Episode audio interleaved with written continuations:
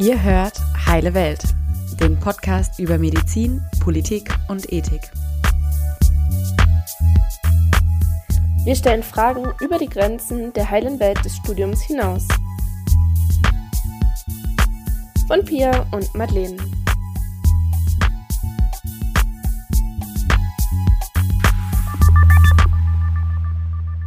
Obdachlosigkeit macht krank. Drogen, Depressionen und Dauerkälte. Wer nicht vorher schon krank war, der wird es beim Leben auf der Straße. Liebe Hörerinnen und Hörer, mit diesem starken Zitat von der Webseite obdachlosinberlin.de begrüße ich euch ganz herzlich zum heutigen Podcast zum Thema Gesundheitsversorgung wohnungsloser Menschen. Ich bin Madeleine und führe heute gleich zwei Interviews. Zum einen spreche ich mit Herrn Wenske von der Caritas Berlin über Zahlen und Fakten zur Wohnungs- und Obdachlosigkeit und später dann mit Frau Schmerkotte über ihre praktischen Erfahrungen aus der Gesundheitsversorgung genau dieser Patientengruppe. Ende März gab es in Berlin, das ja als Hauptstadt der Obdachlosigkeit gilt, eine große Kundgebung mit dem Titel Gesundheit ist ein Menschenrecht, Zugang zur Gesundheitsversorgung für alle. 22 Organisationen, darunter die Diakonie Deutschland, Deutsche AIDS-Hilfe oder die IPPNW, machten darauf aufmerksam, dass mehrere hunderttausend Menschen in Deutschland keinen oder nur beschränkten Zugang zur Gesundheitsversorgung haben. Im heutigen Podcast soll es sich darum drehen, wen das betrifft, was die Ursachen dafür sind, zu welchen medizinischen Leistungen denn wirklich jeder Zugang hat und wie die Versorgung wohnungsloser Menschen ganz konkret abläuft. Beginnen wir erstmal mit dem Hintergrundwissen von Herrn Wenske. Hallo, Herr Wenske. Hallo. Ja, schon mal ein ganz herzliches Dankeschön, dass Sie sich heute die Zeit nehmen, mit uns über dieses super wichtige Thema zu sprechen. Vielleicht können Sie sich und Ihren Arbeitsbereich erstmal vorstellen.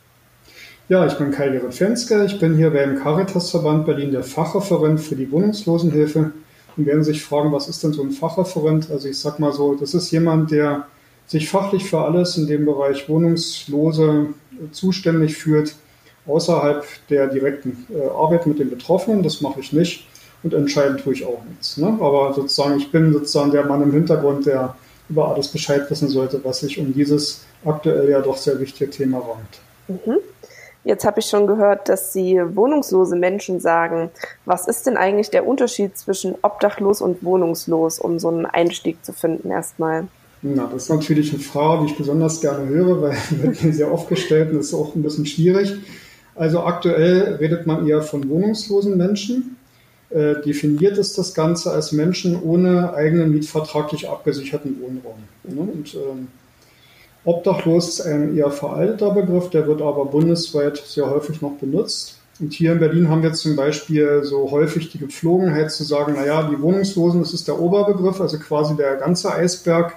Und die Obdachlosen sind sozusagen die Spitze des Eisbergs, in dem das die sichtbaren Menschen auf der Straße sind, was aber der deutlich geringere Anteil an Wohnungslosen ist.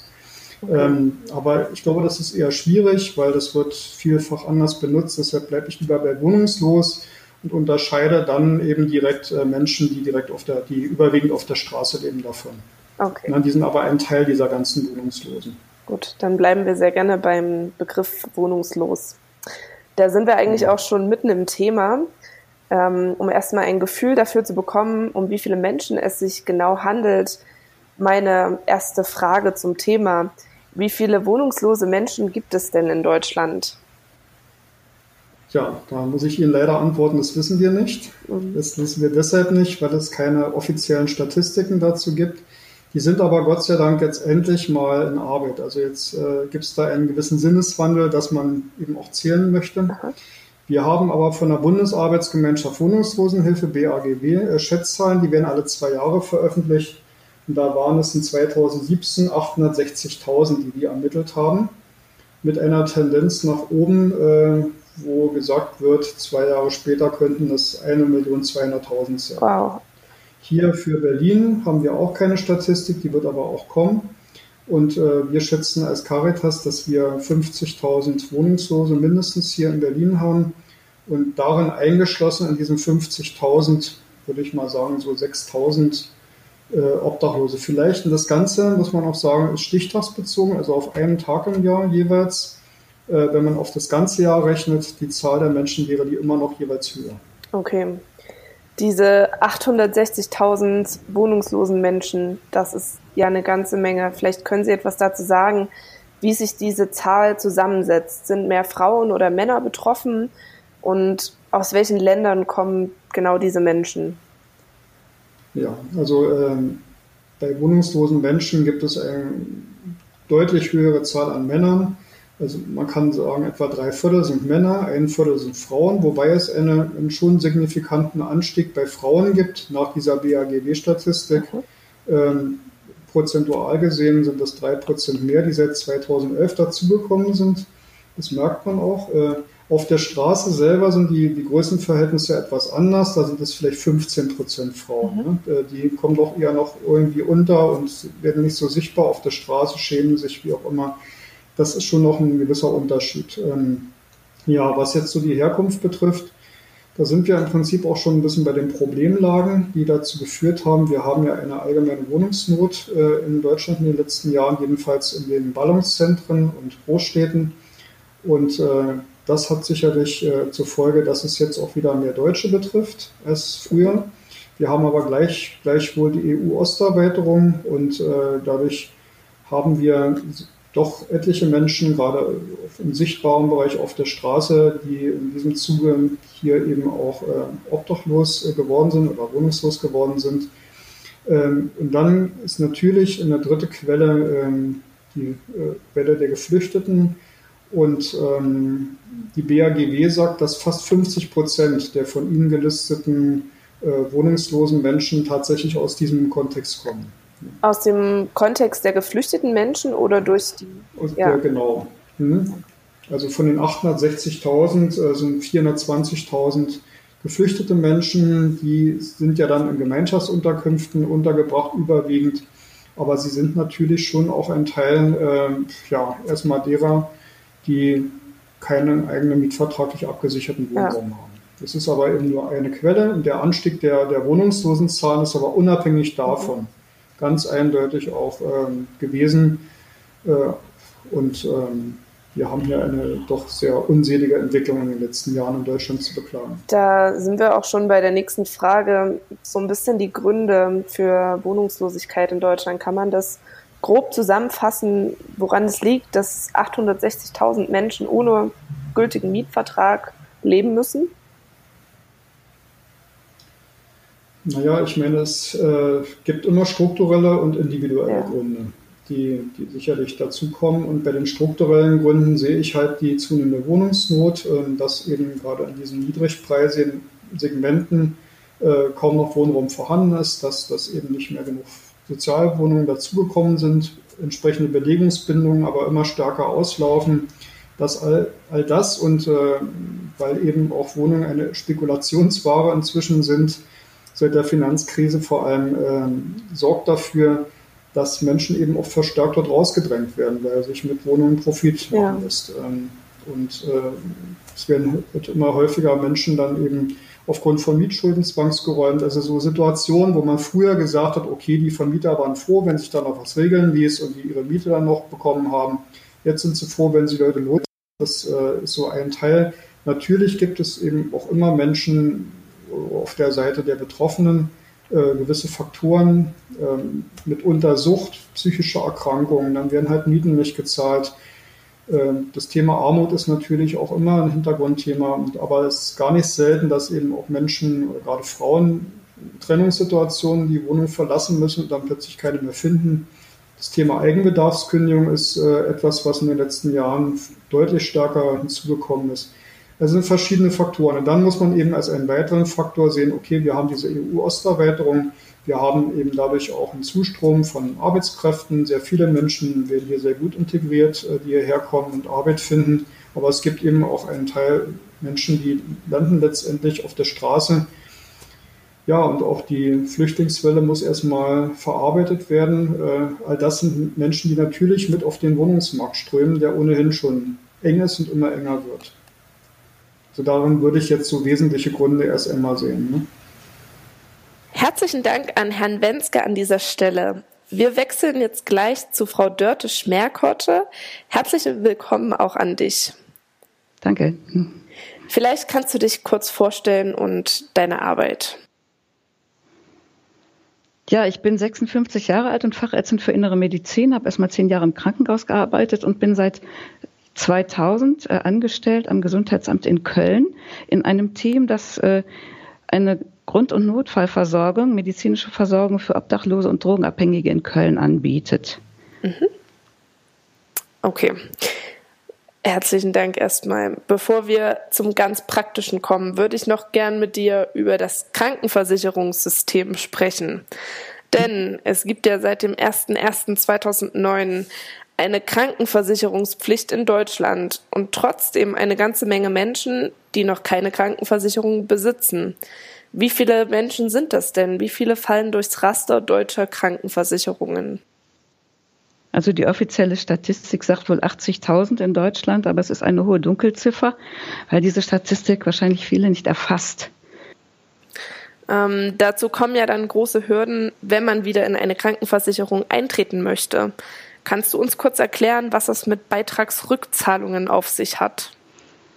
Also 2013 gab es ein Fenster, da konnte man sich in seine alte Krankenversicherung wieder ähm, aufnehmen lassen, ohne was zurückzuzahlen. Das waren aber nur ein halbes Jahr und alle, die das verpasst haben, die müssen im Prinzip für vier Jahre die Beiträge zurückzahlen, inklusive Zinsen, die aber bewusst niedrig gehalten werden, 0,1 Prozent. Das Ganze kann sich auch, kann man auch Stunden. Das hängt auch von der Krankenkasse ab. Manche Krankenkassen bieten da noch Vergünstigungen. Ähm, eigentlich ist es aber so, dass das zurückgezahlt werden muss. Genau, also es ist zwar nicht strafbar, nicht krankenversichert zu sein, aber an diesem Gesetz zur Krankenversicherungspflicht hängt eben die Pflicht zur Beitragszahlung. Und das bedeutet auch, dass der versäumte Beitrag nachgezahlt werden muss. Um, um das mal genau auszudrücken, ähm, private Krankenkassen fordern dann ein Sechstel des Monatsbeitrages plus Zinsen, wie du schon gesagt hast. Mhm. Und ähm, ja, wenn man da den Mindestbeitrag nur von 300 Euro anlegt, dann kommen schnell mehrere tausend Euro zusammen, die natürlich eine große Hürde beim Wiedereintritt in eine Krankenversicherung darstellen. Die privaten Krankenversicherungen bieten auch einen Nottarif an für 100 äh, Euro im Monat ohne zurückzuzahlen, aber das hängt wahrscheinlich auch von der Krankenkasse ab.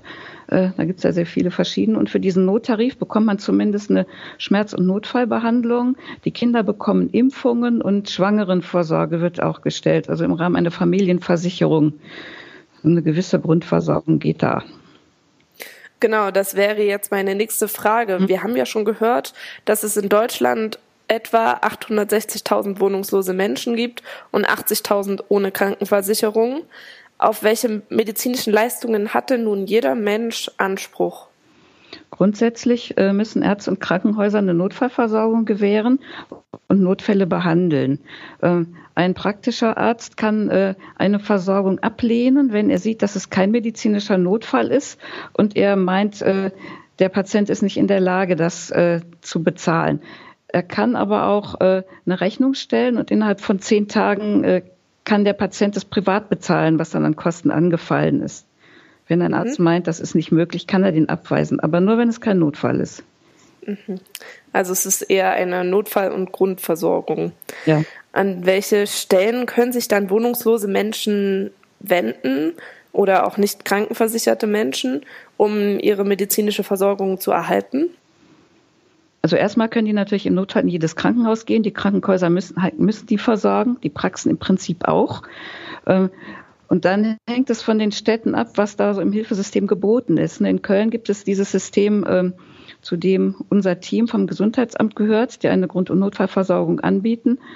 Ähm, es gibt auch noch andere Einrichtungen, die Malteser Migrantenmedizin in vielen Städten, die versorgen äh, vor allem EU-Ausländer, oder Leute, die aus anderen Gründen nicht krankenversichert sind, können auch dahin gehen. Die bieten in Köln zum Beispiel auch kinderärztliche und zahnärztliche Versorgung an ähm, und eine allgemeinmedizinische Versorgung einmal in der Woche.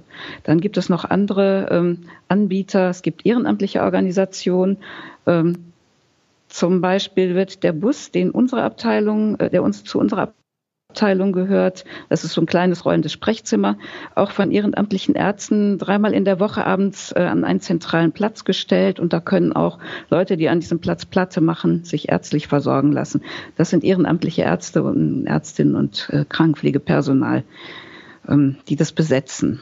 Eine große Gruppe, die dann so bestimmte Schichten haben. Genau, ich wollte ähm, auch gern fragen, ob du deine Einrichtung nochmal genau vorstellen kannst. Ja, das ist eben ein Teil des Hilfesystems. Wir sind vom Gesundheitsamt angestellt, äh, pauschal finanziert, zur Hälfte über die Krankenkasse Stadt. Darüber sind unsere Stellen finanziert und das Material, was wir haben. Und dazu gehört auch ein Bus, äh, der ausgestattet ist wie ein kleines Sprechzimmer. Wir sind ein Team von sieben Leuten, vier Ärzte, drei Krankenschwestern, alles Fachärzte, Facharztstandard. Und die Sprechstunden, die wir anbieten, äh, finden in Einrichtungen des Hilfesystems statt. In Kontaktcafés, in Notschlafstellen, weil wir da dann ja auch mit den Sozialarbeitern und den Infrastrukturen zusammenarbeiten. Und medizinische Versorgung und soziale Versorgung gehört zusammen und geht nicht ohne einander. Wir haben in den Einrichtungen meistens eigene Sprechzimmer, die wir selber ausstatten und äh, bieten regelmäßige Sprechstunden an, die auch nicht ausfallen dürfen. Wir vertreten uns gegenseitig, wenn einer krank ist oder Urlaub, oder Urlaub hat. Das ist sehr zuverlässig für die Patienten. Ne? Die wissen genau, da können sie hin. Und wir sind an ungefähr, ist nicht 15 Einrichtungen, in vier Einrichtungen jeden Tag, aus am Wochenende und in anderen Einrichtungen ein, zweimal die Woche. Mit unserem Bus fahren wir auch an verschiedene Stellen, ähm, da wo wir keine eigenen Sprechzimmer haben und stellen uns dann sozusagen daneben. Das klingt auf jeden Fall nach einem recht komplexen Hilfesystem, das die Stadt Köln da auf die Beine gestellt hat.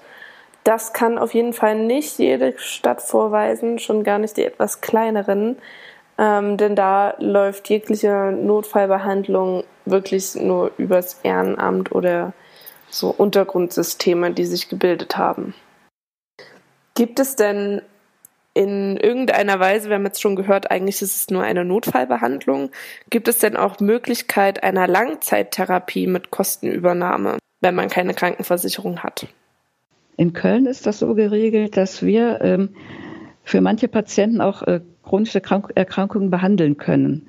Einmal ist es unser tägliches Brot, chronische offene Beine. Das haben fast alle Drogenabhängigen, die sich in die Beine spritzen, haben dann auch irgendwann äh, Stauung und venöse Ulcera, Fachausdruck, also chronische Wunden. Ähm, die brauchen eine tägliche oder alle zwei Tage Versorgung mit Verbänden. Das ist oft sehr aufwendig und äh, wird oft in den Arztpraxen und Krankenhäusern nicht geleistet, weil das einfach den Rahmen sprengt. Diese Versorgung übernehmen wir komplett. Ähm, wir sind auch nicht die Einzigen, die Methadon äh, substituierenden Ambulanzen haben oft auch ihre eigenen Krankenpfleger und Schwestern, die auch diese Verbände übernehmen, weil das äh, viele Patienten sind, eine große Menge, das muss sich ein bisschen verteilen. Ähm, chronische innere Erkrankungen bei Leuten, die gar nicht krankenversichert sind, können wir in Einzelfällen auch übernehmen, indem wir Rezepte ausstellen, sogenannte blaue Rezepte. Ähm, für Blutdruck oder Schilddrüsenmedikamente für Leute, für die es keine andere Möglichkeit gibt. In Einzelfällen machen wir das auch. Ähm, wenn das aber den Rahmen übersteigt für sehr teure Sachen, HIV, Hepatitis C oder sowas, das geht natürlich nicht. Mhm. Und das, von wem wird das dann bezahlt? Ähm, die blauen Rezepte von uns werden komplett über das Gesundheitsamt bezahlt. Ähm, teure Erkrankungen können aber eben nicht behandelt werden. Die Patienten sind dann einfach nicht behandelt aus EU-Ausländer ohne Krankversicherung mit HIV, das ist echt ein Problem. Ähm, wir bemühen uns alles, was möglich ist, zu gucken, ob, ob sich doch ein Versicherungsschutz irgendwie äh, hingekriegt wird, notfalls auch mit äh, Einschaltung von Rechtsanwälten. Ähm, wenn das nicht geht, ist das wirklich ein Problem. Aber wenn wir mit solchen Leuten zusammenarbeiten, versuchen wir alles. Wir vermitteln dann auch an Sozialarbeiter, weil wir als Mediziner diese Arbeit natürlich nicht leisten können, uns mit Rechtsanwälten und sowas rumschlagen. Aber wir haben, sind ganz vernetzt im Hilfesystem und haben Kontakt zu vielen Sozialarbeitern und können oft auch was vermitteln, wenigstens. Mhm.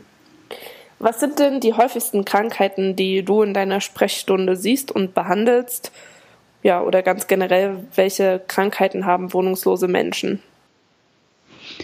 Erstmal ganz normale Krankheit, wir alle anderen auch, Schnupfen, Husten, Heiserkeit und Rücken, sehr häufig. Die Wohnungslosen ähm, haben im Moment gerade auch zurzeit in Köln ein Problem mit Kleiderläusen. Kopfläuse sind gerade nicht so häufig und Skabies, Krätze, grassiert auch immer mal wieder so in der Not, in den Stellen, in der Winterhilfe.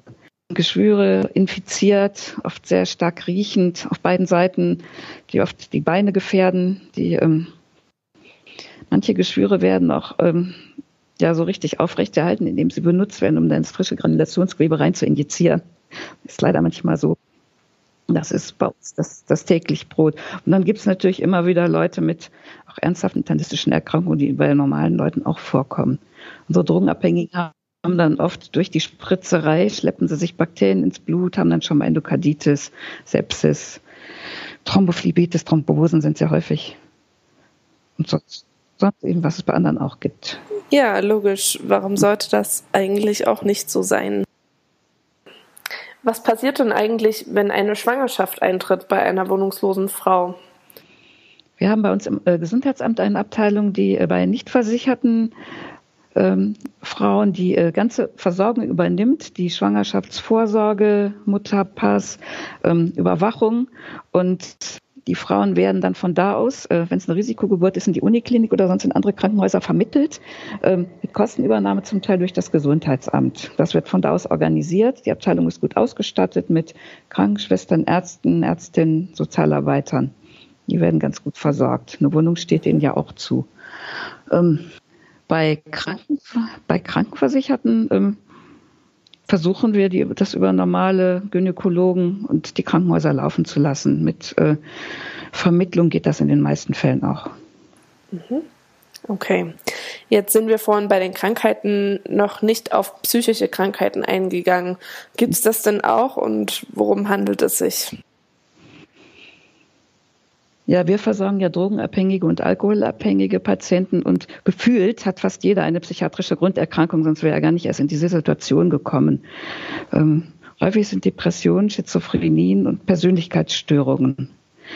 Ähm, viele versuchen dann ihre Symptome dadurch zu lindern, eben dass sie Drogen nehmen oder Alkohol trinken. Alkohol wirkt ja gut gegen Depressionen je nachdem, welche Drogen, das hilft gegen die Stimmen im Kopf oder hilft äh, mit seinen eigenen Aggressionen, Unruhezuständen, Ängsten gut klarzukommen.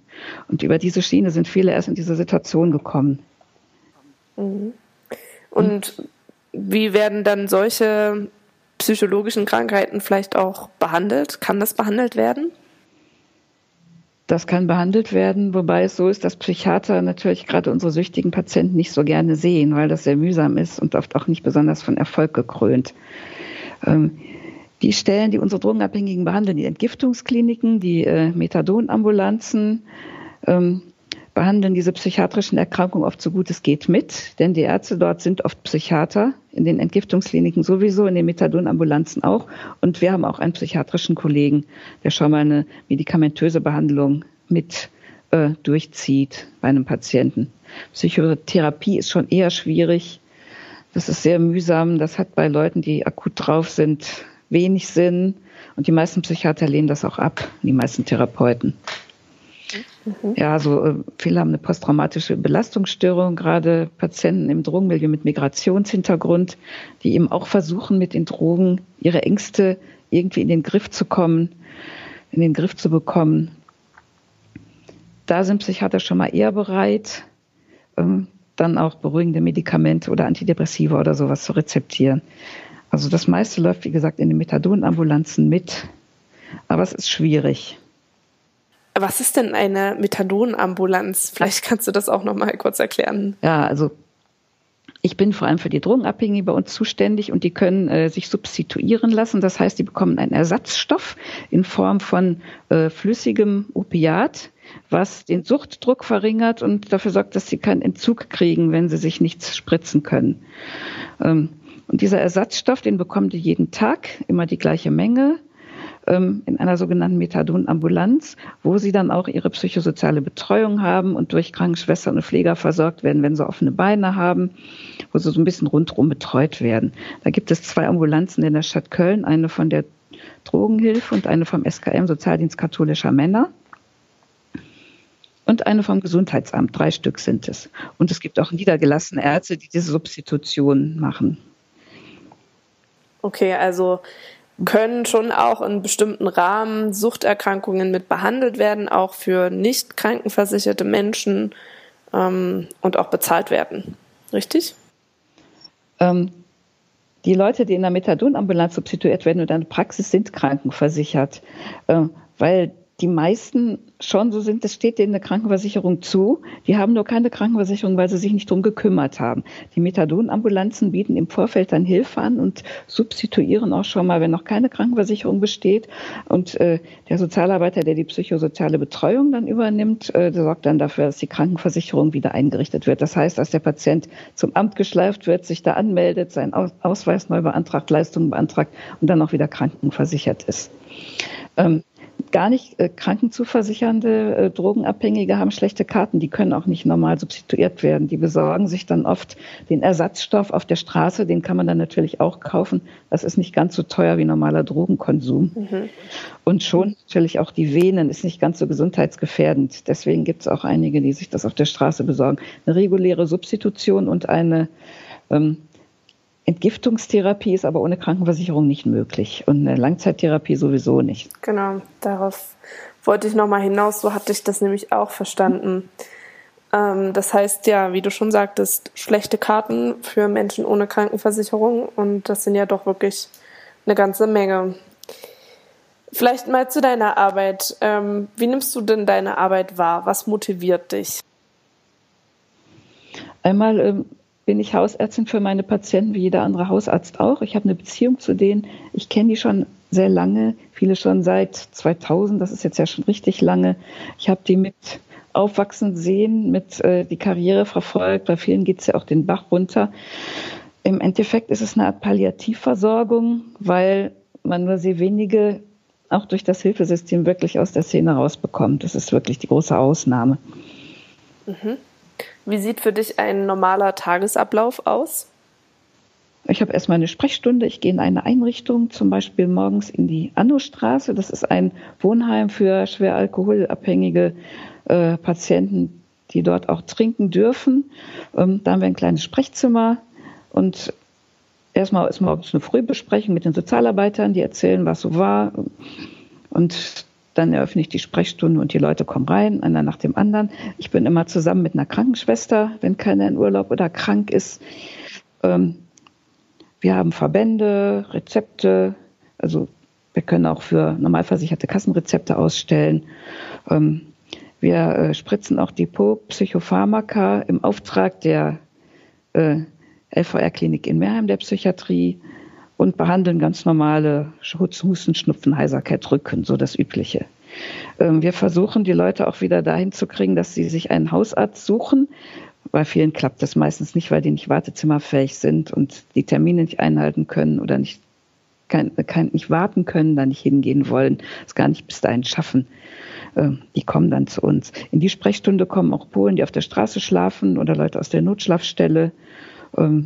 Halt so eine Grundversorgung. Dann äh, haben wir mittags ein Team einmal in der Woche, wo wir uns austauschen. Ähm, die Leute, die Patienten spielen uns dann schon mal gegeneinander aus. Aber weil wir in verschiedenen Einrichtungen auch die gleichen Patienten behandeln, können wir uns austauschen und gucken, dass wir dann eine Linie fahren und uns einigen. Was heißt das? Sie spielen euch aus? Ja, wenn sie das Schmerzmittel bei dem einen nicht kriegen, gehen sie in eine andere Sprechstunde. Ah, wenn sie es da dann auch nicht kriegen, weil wir uns abgesprochen haben, der kriegt das jetzt nicht, dann gehen sie abends zum Appellhofplatz zu den Ehrenamtlern und dann kriegen sie es aber da. Die wissen das, die können das ja nicht wissen, ne, weil nicht alle vernetzt sind. Mhm. Und so, die Drogenabhängigen greifen alles ab, was sie können. Die mhm. Alkoholiker sind ein bisschen anders drauf, aber ja, so ist das. Da muss man sich austauschen und kurz schließen und vor allem, wenn man die gleichen Patienten behandelt, dass man eine Linie fährt, Definitiv. Genau, und dann ist nachmittags meist noch eine andere Sprechstunde. Bei uns dann zum Beispiel im Café Victoria, das ist ein Kontaktcafé für Drogenabhängige. Äh, da können die Patienten essen, haben eine Kleiderkammer, können duschen, können sich sozial beraten lassen und können zu uns in die Sprechstunde. Da ist immer sehr viel los, da müssen sie eine Wartenummer ziehen und sonst stehen sie alle vor der Tür und machen Randale. Seit wir die Wartenummern haben, geht es ein bisschen besser, dann kommen sie der Reihe nach rein. Aber das ist nicht wie im Arztwartezimmer, die können ja dann in der Zeit essen oder duschen oder so, wenn sie noch ein bisschen warten müssen. Mhm. Und das ist dann wieder das Gleiche. Ach, und dann betreuen wir noch zwei Krankenwohnungen, eine für Drogenabhängige und eine so für Obdachlose Alkoholiker. Die Krankenwohnung ähm, für Drogenabhängige versorgen wir dann im Café Victoria mit. Die Leute, die da liegen oder wohnen, müssen dann täglich runterkommen und uns sagen, wie es ihnen geht. Und dann passt man die Medikamente an, macht Verbände und sowas. Mhm. Ja, ist ja doch schon ein anderer Alltag als so der Standardarzt und die Standardärztin das kennen vielleicht aus dem Krankenhaus. Ja, ich, ich habe auch parallel in der Praxis gearbeitet, ist ein bisschen ähnlich, muss ich sagen. Ach, tatsächlich. Hm? Ähm, wie gehst du denn mit schwierigen oder traurigen Situationen um? Macht dir das noch was aus? Ja, klar macht mir das was. Das haben wir ja häufig. Ne, das ist vielleicht wie in der Onkologie auch eine Art Palliativversorgung. Die meisten verschlechtern sich immer weiter, rutschen immer mehr rein. Man kriegt sie nicht raus. Man ist froh, wenn jemand mal es schafft, ein Jahr clean zu bleiben oder zumindest teilclean, ohne Beikonsum, nur mit Substitution. Mhm. Wir kennen die Leute alle sehr lange, haben eine persönliche Beziehung und leiden dann natürlich auch mit. Und häufig sterben welche, die wir gut gekannt haben. Wir sind natürlich genauso betroffen, wie das jeder Hausarzt auch wäre. Mhm. Manchen hat man sogar noch etwas engere Beziehungen, ist fast schon befreundet, wenn man sie so lange kennt. Das ist natürlich traurig, aber wir müssen natürlich gucken, dass wir die äh, professionelle Distanz auch bewahren, das ist ganz klar. Ähm, was würdest du dir denn in Zukunft wünschen in Bezug auf eine Gesundheitsversorgung von wohnungslosen Menschen? Ich kann jetzt nur konkret für Köln sprechen. Wir arbeiten gerade daran verstärkt, dass wir noch ein Wohnprojekt für drogenabhängige Frauen kriegen. Es gibt viele Wohnprojekte in Köln. Ähm, für Frauen gibt es leider nichts, wo sie in Anführungsstrichen drauf sein dürfen und äh, eben auch Drogen konsumieren. Und es gibt viele, die auf der Straße so vor sich hin verschimmeln, weil sie nirgendwo so richtig Unterkunft kriegen und rein dürfen.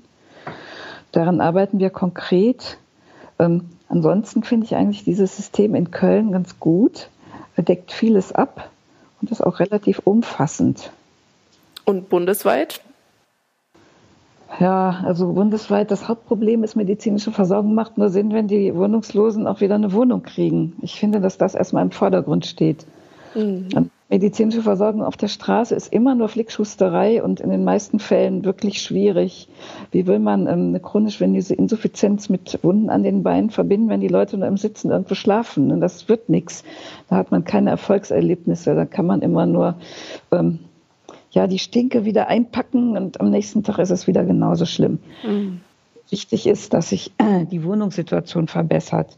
Wir sind ähm, auch engagiert in der Bundesarbeitsgemeinschaft medizinische Versorgung wohnungsloser Menschen. Ähm, da tauschen wir uns auch äh, regional aus, ähm, international, also national. Ähm, in Deutschland gibt es ein Treffen und ähm, Arbeitstreffen und Arbeitsgemeinschaften. Und dann versuchen wir auch da schon mal Konzepte zu machen, wie man das angehen könnte. Ist aber schwierig. Ne? Es ist allgemeine Wohnungsnot in den Städten.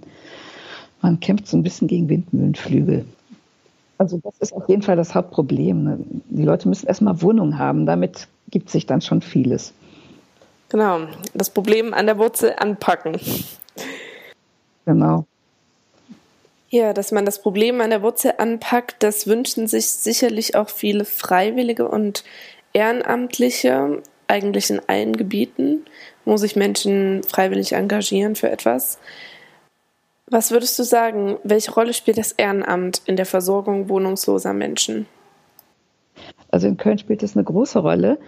Ähm, es gibt aber einige Ehrenamtlerorganisationen, die sich nicht vernetzen und ähm, etwas unprofimäßig an die Sache rangehen. Ne? Die ziehen dann mit dem Wagen durch, mit dem Bollerwagen, verteilen Kaffee und Schlafsäcke und Suppen. Ähm, und da freuen sich natürlich viele und greifen ab, was sie können. Da ist einmal die Kontinuität nicht so gegeben, die persönliche Beziehung zu den Patienten. Ähm, außerdem ist da oft fehlt die professionelle Begleitung. Unsere Patienten sind ja oft sehr schwierig. Ähm, natürlich psychisch krank, aber auch sehr verschlagen und erfahren darin, auf der Straße zu leben und abzugreifen, was sie können. Ähm, wenn man da keine Supervision hat und nicht vernetzt ist und nicht lang, ja, langfristig mit dabei ist, nur ab und zu mal was macht, ist das sehr schwierig ne, und manchmal sogar kontraproduktiv. Trotzdem sind hier viele engagiert und ähm, sind lange dabei. Zum Beispiel die Ärzte, die dieses, die unseren Bus abends zum Appellluftplatz fahren und da Leute versorgen, die kennen sich natürlich schon aus und kennen auch viele Patienten. Und da tauschen wir uns aus und das läuft ganz gut. Ja, an dieser Stelle, wenn wir über das Ehrenamt sprechen, können wir vielleicht nochmal den Schwenk zu Berlin machen. Da hat sich 2016 ja der äh, sogenannte Runde Tisch gebildet aus ähm, zehn Einrichtungen, die an der Versorgung wohnungsloser Menschen nicht nur beteiligt sind, sondern diese eigentlich äh, möglich machen in Berlin. Das sind zum Beispiel ähm, das Caritas Arztmobil, ähm, der Malteser Hilfsdienst, ähm, die Praxis am Stralauer Platz der GBW Pro, ähm, Johanniter Unfallhilfe und verschiedene andere. Und die haben, um das Ausmaß des Ehrenamts, ähm, der ehrenamtlichen Hilfe mal darstellen zu können, alle ihre eigenen Öffnungszeiten und die Einsatzzeiten der ehrenamtlichen Mitarbeiter und Mitarbeiterinnen erfasst. Und diese Zahlen fand ich sehr eindrücklich. Es gab also im März 2017 eine insgesamte Öffnungszeit für ärztliche Leistungen von 988 Stunden und die wurden ermöglicht durch 818 Stunden ehrenamtlicher ärztlicher Einsatzzeit. Ähm, das finde ich ja eine Riesenzahl. Ähm, kann man sich nicht vorstellen, was wäre, wenn ähm, es diese ehrenamtlichen Mitarbeiter, Mitarbeiterinnen nicht gäbe. Und da wünsche ich mir eigentlich für die Zukunft, dass das ersetzbar wird, dass wir das eigentlich nicht mehr brauchen. Ja, ich glaube, das ist eigentlich ein schönes Schlusswort. Daher möchte ich mich ganz herzlich bedanken bei meinen beiden Interviewpartnern heute. Danke an dich, Dörte, dass du mitgemacht hast und für dein Engagement. Ja, bitte gern geschehen, hat mir Spaß gemacht. Ich habe mich natürlich auch von Herrn Wenske verabschiedet und mich bei ihm bedankt. Diesen letzten Teil konnten wir aber durch technische Probleme leider nicht mehr mit aufnehmen. Generell gab es heute ein paar Holperer in der Aufnahme, die ihr mir bitte entschuldigt. Das liegt ganz einfach an der Internetverbindung, die manchmal ein bisschen stottert zwischen Deutschland und Mexiko. Falls ihr jetzt noch Fragen habt oder Kommentare oder sonst noch irgendetwas loswerden wollt, schreibt uns eine E-Mail an heile.welt.postio.de. Wir sind mittlerweile auch auf Facebook, auf Instagram und sogar Twitter vertreten und ähm, haben auch eine Homepage, die ihr unter www.heileweltpodcast.com findet. Wie immer haben wir euch dort alle Quellen hinterlegt. Ähm, zum Beispiel findet ihr dort den Gesundheitsbericht vom Runden Tisch in Berlin, wo ich auch einige Zahlen mit rausgenommen habe. Auf unserer Homepage würden wir uns total freuen, wenn ihr uns Kommentare hinterlasst mit eurer Meinung, mit euren Anmerkungen, gerne Kritik. Ähm, dann können diese Anmerkungen alle lesen und ein bisschen mitdiskutieren. Ansonsten verbleibt uns nur zu sagen, vielen Dank fürs Einschalten und bis zum nächsten Podcast.